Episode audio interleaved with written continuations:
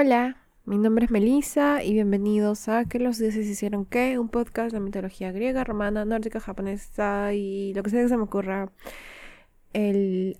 Ahora voy a continuar con la historia de Heracles, la parte número 3. Espero, espero que sea la última, pero en verdad no, porque sé que no será así. Bueno, Primero les quiero contar de que la última semana en Twitter dije que nos había escuchado más de Colombia y de España. Ahorita he revisado nuevamente y España está ahora en primer lugar con 700 reproducciones. Muchísimas gracias. Hay mucha gente de España entonces y también eh, de Colombia porque es a segundo lugar y tercero está Perú. Ahora, quería pedirles un favor. Si están disfrutando el contenido hasta ahora, les agradecería muchísimo si pudieran compartir el podcast, contarle a un amigo que le guste la mitología o compartirlo en sus redes sociales, como ustedes deseen. De esta forma puedo continuar haciendo esto semana tras semana. Como siempre les digo, me pueden seguir en Twitter y en Instagram como que los dioses que me hace feliz cuando me escriben y cuando me siguen y todas esas cosas. Ahora vamos a empezar con el episodio.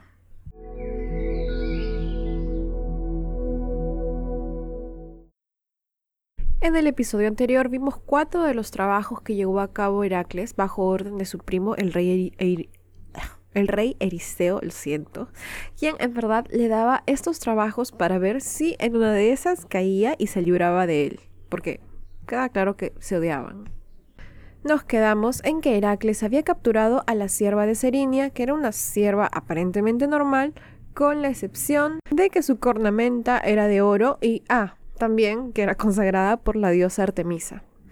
Cuando Heracles se disponía a regresar con la sierva, la diosa se le aparece muy enojada. ¿Qué crees que haces con mi sierva sagrada? Bueno, la verdad es que lo hice más dramático en el episodio anterior para que se quedara con la intriga, porque en verdad lo que sucede es que Artemisa sí está enojada, pero una vez que se enfrenta con el héroe, este le explica que no tenía intención de matar a la sierva, él solo quería llevarla para cumplir con su mandado, un mandato que el rey Eristeo, oh Dios, ¿por qué me cuesta decir tanto su nombre? Le había ordenado. Apolo deseaba eso o algo así, por lo que Artemisa acepta regañadientes la excusa y lo deja marchar. Se golpeó mi micrófono la vez anterior, lo siento. Siguiente. Heracles tiene como trabajo deshacerse de las aves que habitaban en un bosque tupido que se encontraba al lado del lago Estínfalo en Arcadia. Se decía que aquellas aves estaban aconglomeradas en ese lugar porque los lobos las habían acosado hasta que no tuvieron otro lugar donde quedarse. En ese bosque se habían multiplicado tan extraordinariamente que resultaban una amenaza terrible para la gente de la zona. Eran el terror de las cosechas de los campos. Algunas versiones incluso dicen que devoraban animales y a veces hasta personas. Ahora, uno piensa, ¿cómo unas simples aves pueden causar tanto estrago? Como todas las criaturas en esta historia, las aves tenían una característica especial y es que sus plumas eran de acero y estas aves podían dispararlas como si fueran flechas, tan duras que hasta atravesaban las mallas de los guerreros. Ahora, ¿cómo haría Heracles para sacar estas aves de esos dominios cuando incluso la entrada por la agresividad de estas aves era imposible? Ingenioso como siempre, a Heracles se le ocurre que no será necesario adentrarse y por lo tanto arriesgarse a morir. Será mejor hacer que éstas salgan. Se consigue así unas castañuelas de bronce y las hace sonar tan fuerte como puede. Funciona. El ruido hace que las aves, confundidas, salgan de la espesura del bosque hacia el cielo abierto. Es entonces cuando el héroe aprovecha y sin titubear Empieza a disparar sus flechas emponzoñadas con la sangre de la hidra de Lerna y una a una empiezan a caer. Después de un buen rato, todas están muertas. Nuevamente, ya saben qué sucede, él regresa donde el rey Euristeo y después de un breve paniqueo, él le da un nuevo trabajo. El rey ahora le ordena limpiar los establos del rey Augias, quien era el soberano de Elide en el Peloponeso.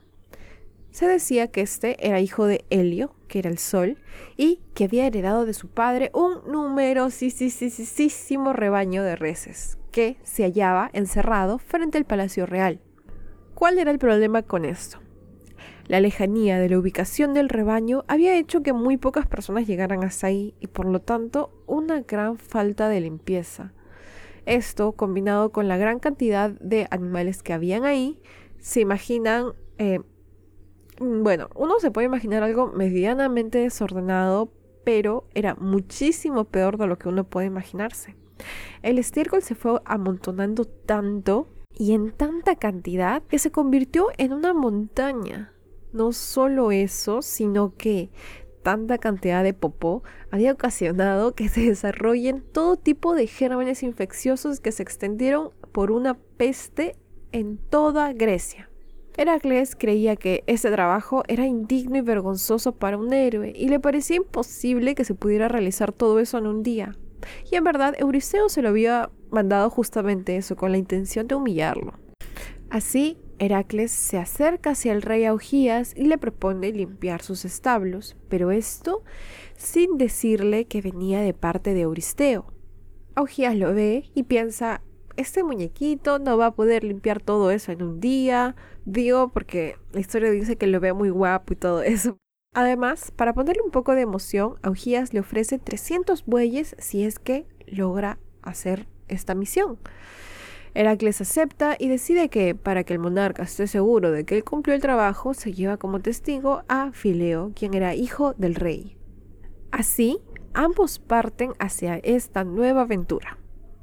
Heracles tiene muy buenos planes, lo ha demostrado en todos sus trabajos anteriores y él decide muy fácilmente que va a construir un canal que pasará por los establos y así empieza a cavar. La segunda parte del plan incluye dos ríos, el río Alfeo y el río Peneo. Él desvía estos ríos hacia el canal que ha construido, haciendo que toda el agua arrastrara la suciedad en cuestión de minutos y quedando todo finalmente impecable. Victorioso, él regresa a donde se encontraba el rey Augías, quien para este momento se había enterado que Heracles aparecía en sus tierras por orden del rey Euristeo y que por lo tanto le había engañado. No quiero pagarte nada, le dice. Es más, incluso dice que nunca hubo acuerdo alguno, refiriéndose a los bueyes. Heracles está mintiendo. Él sugiere al héroe entrar a un arbitraje, donde obviamente iba a ganar por la baraza que tenía, algo que sucedería en Perú paréntesis, como he visto que me sigue gente de otros países, voy a dejar de usar tantas jergas porque imagino que mm, en algunos son distintas, o sea, son distintas en sus países y a veces no entenderán. Pero bueno, vara es cuando tienes influencia, contactos y cosas así que hacen que todo salga a tu favor. Bueno, la cuestión es que Augía sabía que ganaría y por eso sugiere el arbitraje. Cuando están en medio de toda la cuestión, sucede algo inesperado alguien declara en contra de Augías y a favor de Heracles. Se trata de su propio hijo, Fileo. Verán, Fileo amaba la justicia. No podía soportar ver tal tiranía. Encolerizado, Augías ordena a sus soldados que expulsaran del territorio no solo a Heracles, sino también a Filio. La gente se desprende tan fácil de sus hijos aquí bueno, Heracles no es de quedarse con los brazos cruzados y empieza a atacar. Ahora, él no estaba solo, pues había muchas personas que estaban cansadas, hartas de las tiranías de Augías y estos se le unieron. Hay perros, lo siento, como siempre, siempre hay perros por acá. Estas personas eran tantas que Augías no tuvo posibilidad. Heracles venció y dio muerte al rey, colocando en su lugar al hijo de Augías, Filio. A continuación, tomó los bueyes que le pertenecían y no sé cómo se llevaría 300 bueyes, pero se marchó para presentarse una vez más frente a Euristeo. Euristeo, quien quería encontrarle cualquier falla al héroe, cualquier desliz, había descubierto el trato que había hecho Heracles con Augías y por lo tanto declara que no es válido este trabajo por haber realizado el trabajo por un pago y no como expiación de sus crímenes.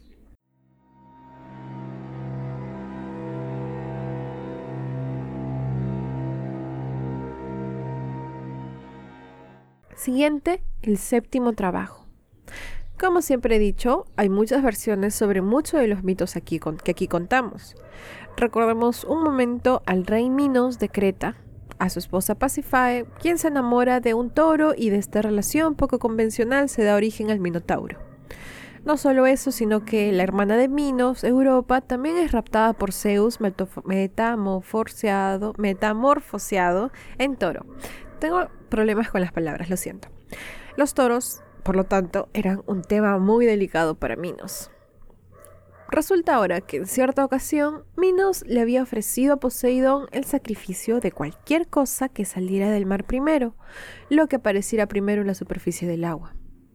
Inexplicablemente, un toro hermoso aparece y empieza a retosar por la orilla.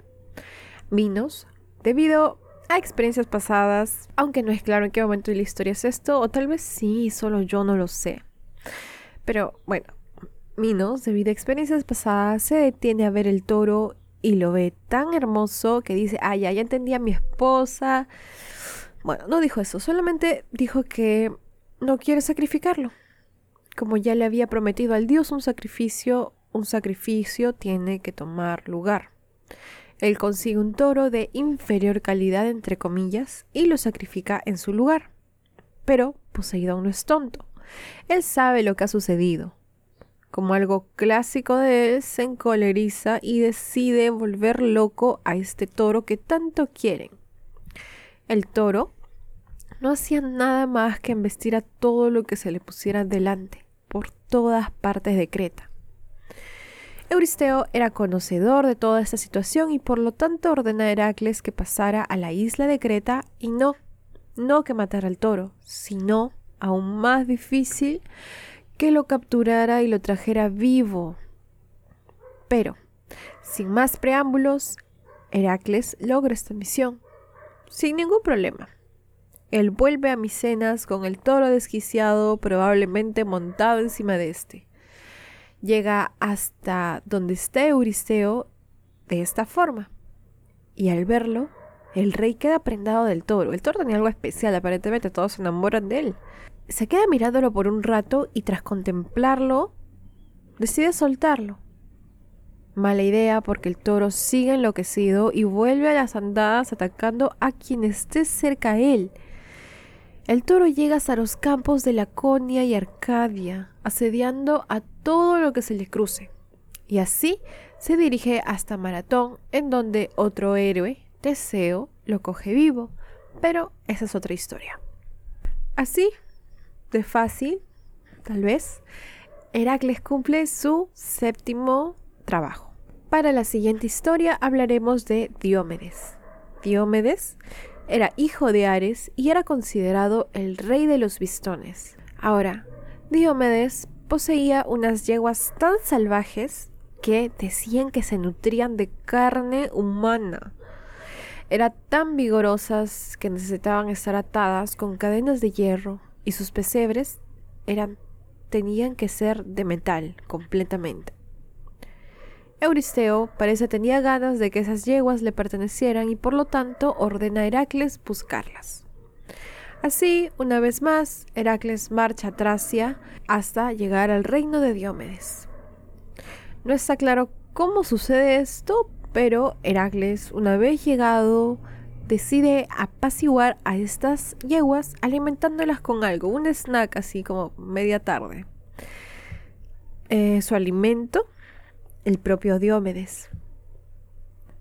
Como mencioné al inicio, Diomedes, aparte de tener estas yeguas, era rey de los bistones. La verdad no sé qué son bistones, ahorita lo busco, pero... Hola, estaba editando y decidí buscar qué cosa eran los bistones para no ser ignorante más que nada. No queremos ser ignorantes, por eso estamos escuchando un podcast de mitología, ¿no? Los bistones eran una tribu tracia que habitaba en la franja costera delimitada por los ríos Travo y Nesto. Diomedes era el rey mítico de los tracios bistones y que tenía por costumbre hacer devorar a sus yeguas a los extranjeros que llegaban a su país. Básicamente existieron desde, bueno, no sé si existieron, pero se encontraron monedas que datan de los años 500 a.C. a 480 a.C., así que probablemente existieron en ese periodo muy interesante, ahora somos más inteligentes, de nada. La cuestión es que él, Heracles no contaba con esto. Los bisones, bistones, bisones no, pistones acuden en venganza de su rey y empiezan a atacar al héroe, teniendo así una lucha terrible, tiempo durante el cual Heracles encomienda la vigilancia de las furiosas yeguas a Abdero, quien era el hijo de Hermes. Hermes es el mensajero de los dioses. Después de una batalla incansable, Heracles vence. Como siempre, por favor, ya no es sorpresa, él regresa hacia el lugar donde están las yeguas, solo para encontrarse con que las yeguas habían despedazado a Abdero. Terriblemente apenado, Heracles entierra con todos los honores a su amigo, con mucho dolor en su corazón. Él funda así la ciudad de Abdera en recuerdo suyo. Finalmente, sin mucho trabajo, logra avanzar nuevamente a las yeguas y las lleva a Micenas. Aquí, Euristeo, muy feliz, decide consagrar las yeguas en honor a Hera, quien para entonces era su aliada.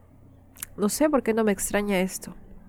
Se dice así que gracias a las hazañas de, Hércules, Heracles, las yeguas removieron la carne humana de su dieta y fueron domesticadas tuvieron una descendencia tan larga que se dice incluso el rey Alejandro el Grande de Macedonia tuvo como corcel favorito a Bicéfalo, quien era descendiente de aquella estirpe. A continuación, el noveno trabajo. Para este punto, Heracles ya está harto tiene que continuar cumpliendo los pedidos extremos de Euristeo. Con el pasar de los años, me imagino que la cólera que sentía hacia él se incrementaba. Me pregunto finalmente qué pasará con el rey. Bueno, en esta ocasión, la hija de Euristeo, Admete, deseaba con mucha intensidad un famoso cinturón. Este cinturón obviamente no, no podía ser cualquier cinturón. ¿Por qué? No le podía gustar un cinturón que podía comprar aquí, en la esquina, algún artesano del pueblo. No. Ella quería un cinturón que había sido obsequiado por Ares a Hipólita. Hipólita era la reina de las Amazonas.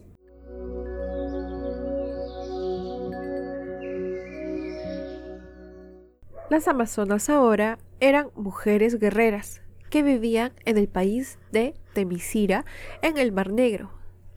Mi nariz se tapó, lo siento, no puedo pronunciar la N ahora. Eh, estos, este lugar eran pueblos enteros de mujeres guerreras que esclavizaban a los hombres con el único objeto de poder procrear. No les servían para más. Además, eran cuidadosas. Tenían un sistema para que estos hombres no constituyan un peligro para ellas, los iban matando con el pasar de un tiempo. Es un tema muy interesante, de verdad. Se decía que para poder manejar mejor el arco, ya que su naturaleza era completamente guerrera, se extirpaban o no dejaban que su pecho derecho crezca. Así, Preparado para la batalla que le esperaba, Heracles se embarcó en este nuevo viaje, pero ahora acompañado de Teseo, Telamón y Peleas. Tras un viaje un poco tormentoso, finalmente llegan al tenebroso Mar Negro. Subieron aguas arriba del río Termodonte y llegaron por fin a Temisira, capital de las mujeres guerreras. Al llegar a la cima se encuentra con Hipólita, quien al ver al héroe se enamora de él. Ella le dice que le dará el cinturón porque de repente así él se enamoraría de ella. La verdad, no sé, si es una mujer guerrera que se extrajo un pecho, me parece poco creíble que se olvide todo porque un hombre le pareció guapo. Pero, mmm, bueno, así está escrita esa historia. Bueno, Resulta que mientras todo esto sucedía, alguien no podía estar en paz, no podía estar tranquila sabiendo que Heracles era feliz. No podía permitir que la situación saliera como él saliera como él esperaba. Así que Hera toma la forma de una de las amazonas y así empieza a incitar al resto en contra del héroe básicamente lo que hace es ir chismeando por ahí entre las, entre las amazonas que la intención que tenía este hombre que ha llegado es raptar a la reina Hipólita. Las amazonas rápidamente empiezan a enfadarse hasta que terminan por cargar contra el héroe montadas en corceles. Heracles lamentablemente tuvo que luchar contra ellas utilizando sus ya famosas flechas, eliminándolas, bueno, a muchas, eliminando a muchas. En un momento de la batalla y a modo de evitar más muertes, captura a Melánipa, quien era la capitana del ejército amazónico, y así todas las demás guerreras se deshicieron de sus armas automáticamente. No querían que le hicieran daño. Hipólita entrega a Heracles el cinturón a cambio de Melánipa, dándose cuenta con mucha tristeza que no podría retener al héroe para siempre. Así, ella deja que se marche. Sin embargo, hay otras versiones que dicen que Heracles se siente traicionado por Hipólita cuando las Amazonas empiezan a atacarla como si hubiese sido algún tipo de complot preplaneado, no sé si es una palabra, y termina por matarla. Pero bueno, versiones. La misión ha terminado, finalmente. Ahora Heracles debe regresar. Como sabemos, estos viajes de regreso nunca son tan tranquilos como deberían de ser. ¿Qué sucedió ahora? Resulta que camino a casa se encuentra con Esione, quien estaba atada a una roca y acechada por un terrible monstruo marino enviado por Poseidón. ¿No suena esto un poquito familiar? Siempre hace eso Poseidón, ¿no les digo? Ahora, ¿Qué había pasado en esta ocasión? Si recuerdan el episodio de Poseidón, creo que era el episodio de Poseidón, no estoy seguro. Sabrán que, bueno, sabrán que durante una época él sirvió para el rey de Troya y construyó los muros de esa ciudad. Cuando quiso cobrar, el rey Laomedonte no le quiso pagar, por lo que el dios raptó a Hesione, quien era hija de este rey, y dispuso que se tenía que sacrificar. Justo en este momento es que Heracles pasa por ahí y Laomedonte le pide que salve a su hija y que a cambio le daría unos caballos magníficos que habían sido consagrados a Zeus. Así lo hace Heracles y como conté en este episodio logra rescatar a la joven, pero al momento de cobrar Laomedonte tampoco le quiere pagar a él. Como es común de Heracles, se consiguió un ejército de por ahí, ya como cuatro veces que hace esto, no sé dónde así altera al pueblo para que vaya este, y apoye su causa. Tiene un talento definitivamente para eso. Y bueno, sin mucha lucha vence al Laomedonte dándole muerte a él y a todos sus hijos, con excepción de Priamo. Acto seguido, marchó a Micenas y entregó el cinturón a Euristeo. Misión finalizada. En ese mismo instante, cuando Heracles se disponía a descansar un ratito al menos después de tal hazaña, Euristeo le ordena el siguiente trabajo, así inmediatamente. Espera, espérate, no te sientes todavía. Así, ni le dejó tomar agua. Obviamente la intención de este era matar al héroe. Esta vez estaba impulsado por Hera. El trabajo sería este tienes que capturar a los toros que le pertenecen al gigante Gerión. Ahora, Gerión poseía una isla llamada Eritia, que se encontraba más allá del Golfo de Gadir. Estos toros que él poseía eran de un color rojizo y se decía que eran magníficos por razones que desconozco. Eran vigilados por el gigante Euritión y por el monstruoso perro Orto quien era hijo de nada más ni nada menos Tifón y Equidna. Esta pareja ha engendrado a los monstruos más terribles del mundo, o sea, todos los monstruos son engendrados por ellos, la esfinge, el león de Nemea, la hidra. Pero ahora, el propio Gerión no era cualquier gigante encima de todo esto. Era sí, un enorme monstruo, pero además poseía tres cabezas, tres troncos, seis brazos y seis pies. Suena encantador. Ahora, esto no era lo único. Él era hijo de Crisaor y era el rey de toda Iberia, junto a sus otros tres hermanos, quien eran gigantes, y también de pasadita eran jefes de grandes ejércitos. A su tan solo contar sus características me agotó. Quizás esta sea la tarea más difícil que deberá de enfrentar Heracles. Euristeo internamente pensaba que por fin se deshacería de deshacería, deshacería. No sé si es una palabra, ¿está bien? Bueno, deshacería, deshacería de él. No había forma de que pudiese triunfar.